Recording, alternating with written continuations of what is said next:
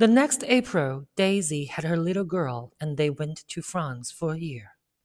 I saw them one spring in Cannes and later in Deauville, and then they came back to Chicago to settle down. Daisy was popular in Chicago, as you know. They moved with a fast crowd, all of them young and rich and wild, but she came out with an absolutely perfect reputation. Perhaps because she doesn't drink.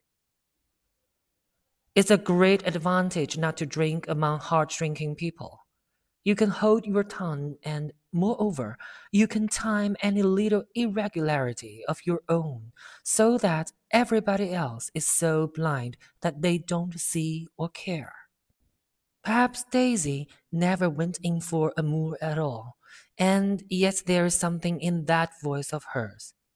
Well, about six weeks ago, she heard the name Gatsby for the first time in years. It was when I asked you, Do you remember if you knew Gatsby in West Egg? After you had gone home, she came into my room and woke me up and said, What's Gatsby?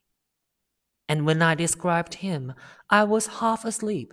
She said in the strangest voice that it must be the man she used to know. It wasn't until then that I connected this Gatsby with the officer in her white car.